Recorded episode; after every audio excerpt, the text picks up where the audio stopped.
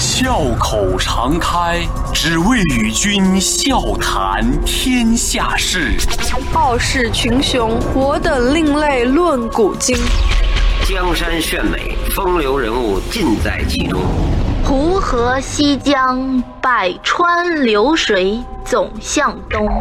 我是山西听我，是厦门听众我，是北京听我，是广东听众，中央人民中央人民广播电台经经济之济之声声，高丽掌门高丽掌门笑傲江湖。笑傲江湖江湖。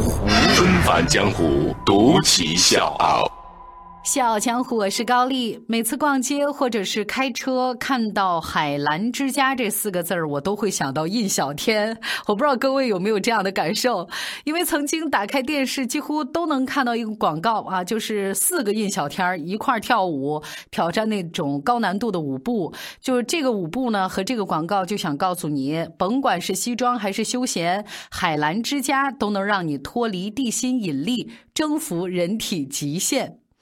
一年逛两次海澜之家，每次都有新收获。男人的衣柜，在大家的印象里面，海澜之家一直都是乡镇青年的真爱。所以有网友开玩笑说：“哎呀，好心疼印小天啊，陪这个品牌土了这么多年。”仁者见仁，智者见智，尤其是审美这个事儿，所以呢，它可能是事实，我也不能否认。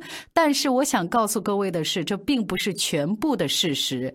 让我不能理解的是，就这么一个被很多人说的很土的一个品牌，其实早在二零一五年，它的总资产就已经超过了五百亿元，登上了福布斯亚太最佳上市公司。五十强。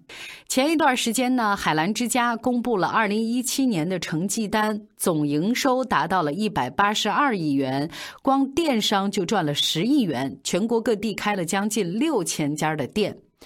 六千家，大家如果听起来觉得很不具体的话，我给各位可以做这么一个类比：麦当劳，咱算是随处可见吧，抬眼就基本上就可以看得到。在全国，麦当劳也只有两千七百家，六千家的海澜之家呢，就是麦当劳店数的两倍还多。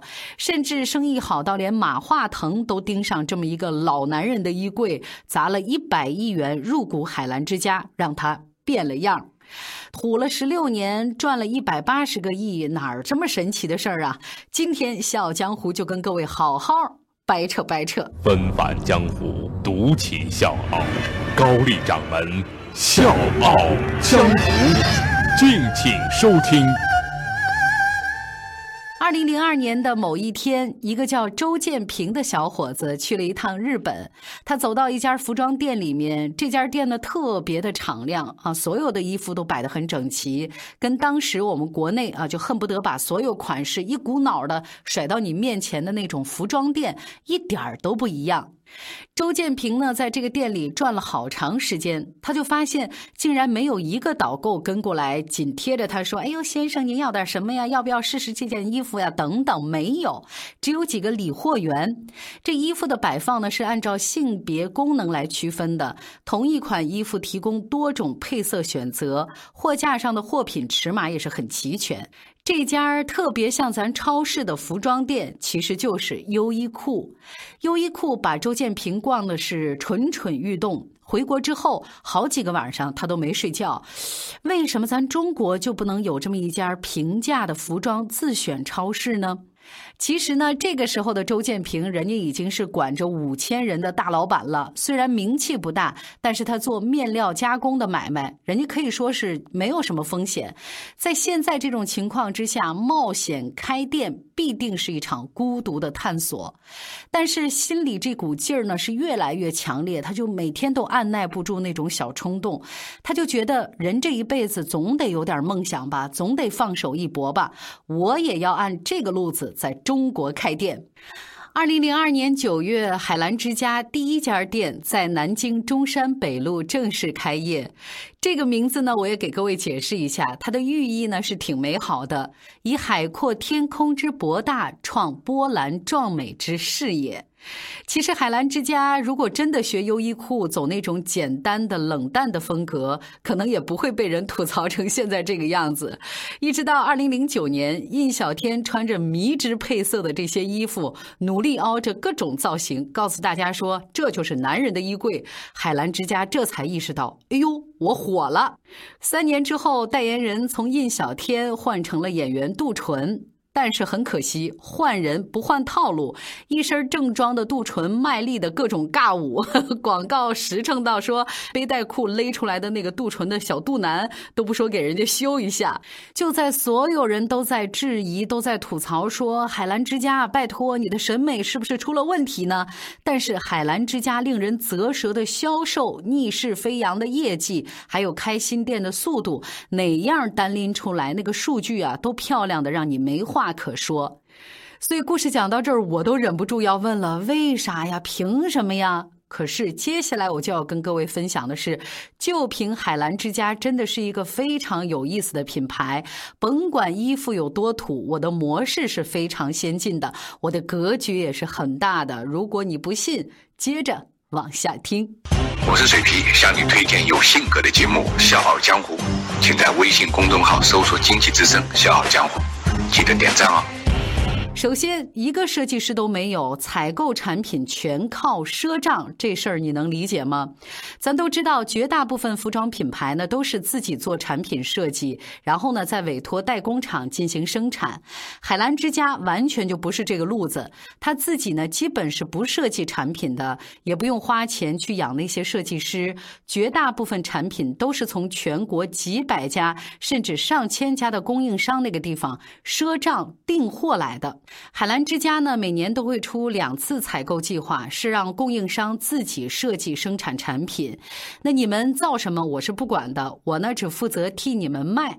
采购商品的这个钱呢，我也先欠着你们。反正我订的货多嘛，你们也拿我没办法。等卖了之后，咱再算，好不好嘛？这么做呢，就解决了生产这个环节的问题。所以难怪马云都跑到海澜之家去参观了。第二。开店我也不用自己的钱，海澜之家呢是有特别强大的开店能力的。据说呢，如果你想加盟开一家门店，要先缴纳两百万元的费用，其中一百万元呢是用来做店头装修和员工培训的，另外这一百万呢是抵押给海澜之家的押金。就他这么土，也有人很奇怪啊，大家为什么愿意跟海澜之家一起玩呢？先进就在于加盟商确实没有什么权利，连放个招财猫都是不允许的。但是反过来，加盟海澜之家的小伙伴儿其实只需要付加盟费，然后呢把店托给海澜之家来管理。说白了，就是你什么事儿都不做，就可以坐享卖货的分成。而海澜之家呢，它通过这种方式来募集大量的现金，然后用这笔资金继续扩张开店。所以很多人听到这儿都不得不佩服老。州的格局。接下来我要说的这第三点呢，就更不可思议了。选店址都不想费脑子了。海澜之家在开店上用的就是农村包围城市的这个路子。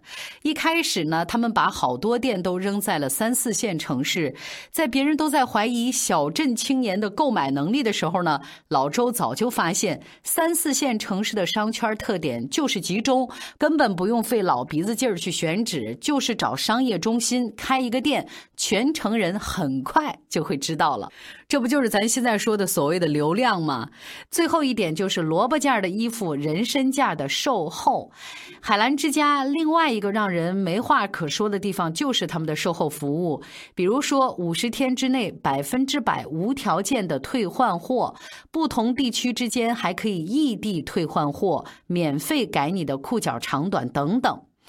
就拿百分之百无条件退换货这个政策来说，其实呢，给他的供应商小伙伴，包括他们自己，都带来了非常巨大的库存的积压。怎么办呢？海澜集团呢，就干脆单独开了一个品牌，叫百依百顺，专门用来销售海澜之家卖不掉和退换回来的库存尾货。就这样，老周带着土里土气的海澜之家，从二零一三年的七十一点五亿冲到了一四年的一百二十三点四亿，一六年的一百五十八点三亿，一六年的一百七十亿，一七年杀进一百八十亿。可是这老周不容易啊，赚再多的钱，还是会有源源不断的声音说：“那又怎样？你还是土啊！”所以老周不行，还有小周。曾经呢，老周在广告上的投入是非常简单也非常粗暴的。比如说，你去网络上搜索图片，查“海澜之家”这个关键字的话，保证啊，让你看到头八十页都是广告，而且都不带重复的。二零一零年，老周的儿子小周周立晨从清华大学毕业，接手海澜之家。这之后，海澜之家的新动作也多了。他先是找到了海澜之家的广告拯救者、流量艺人林更新。林更新的广告呢，不再像他的前两任那样全程尬舞，然后不停的做各种造作的姿势。他只是做了一件事儿，就是拿着衣服往前走，不停的在走。毕竟嘛，金城武是帅而不自知，但林更新呢是我帅，但是我不在乎。他做的这个广告体现出来的这种精气神儿，就是传达了这么一个概念。紧接着，海澜之家跟第一位登上伦敦男装周的华人设计师周翔宇开发联名款，这个黑白色的这种冷艳系又成功的扳回了一局。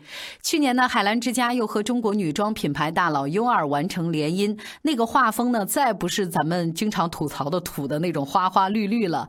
所以，就连腾讯也被这个土包子想要彻头彻尾改变自己的这种决心给震撼到、吸引到了。他们拿出了二十五亿入股海澜之家，又拿出一百亿投资海澜之家，开了黑 Land Home。其实，创始人老周最喜欢的事情是养马，他老家的几百亩地都被老周给包下来了，养着来自内蒙、新疆、北京的最好的马。我们再回头想一想，海澜之家也是老周周建平的一匹马，甭管有多少的争议，这匹马还是从土马变成了汗血宝马。凭着聪明的管理模式和一颗一直想要去改变的心，它成为了这几年当中中国服装市场上成长最快的本土品牌。所以你只看到它土了十六年，但是你没注意到它在中国市场已经悄悄的超过了 H&M 和 Zara。海澜之家牛吗？其实它本身没多牛，但是它像一个接口一样，把各种资源组织起来，最终形成了一个独特的产品和品牌。他自己不占有太多的资源，但是各种资源在他的这个地方都发挥了最大的作用，这才是真正的牛。小江我是高丽，明天见。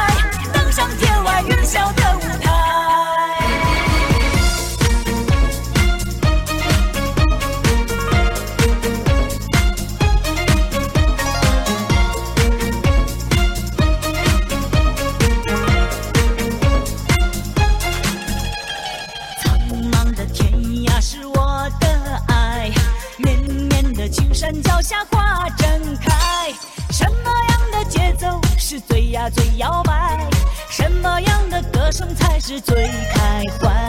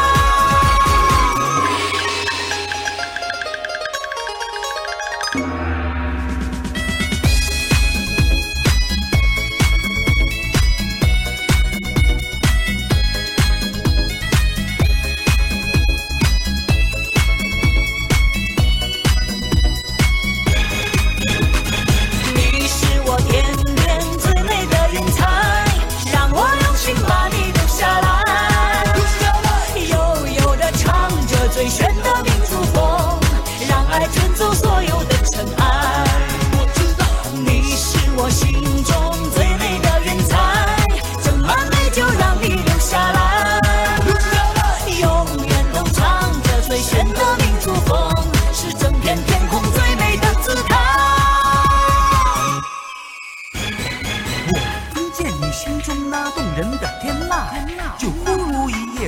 袭来，满面桃花开。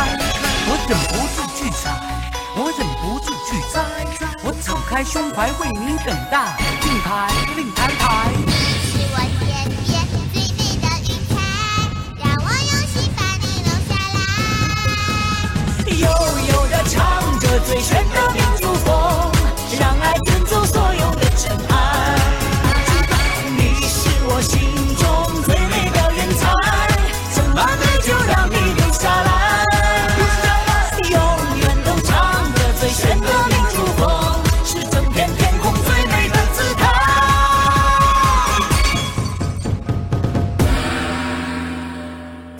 大家好，我是《笑傲江湖》的内蒙听众武明义，是一个 IT 公司的市场总监。《笑傲江湖》有笑有泪，有血有肉，有启发，有彷徨，我每期必听。现在我邀请你在微信公众号检索“经济之声笑傲江湖”，关注“笑傲江湖”公众微信，加入“笑傲江湖”听众大家庭。谢谢。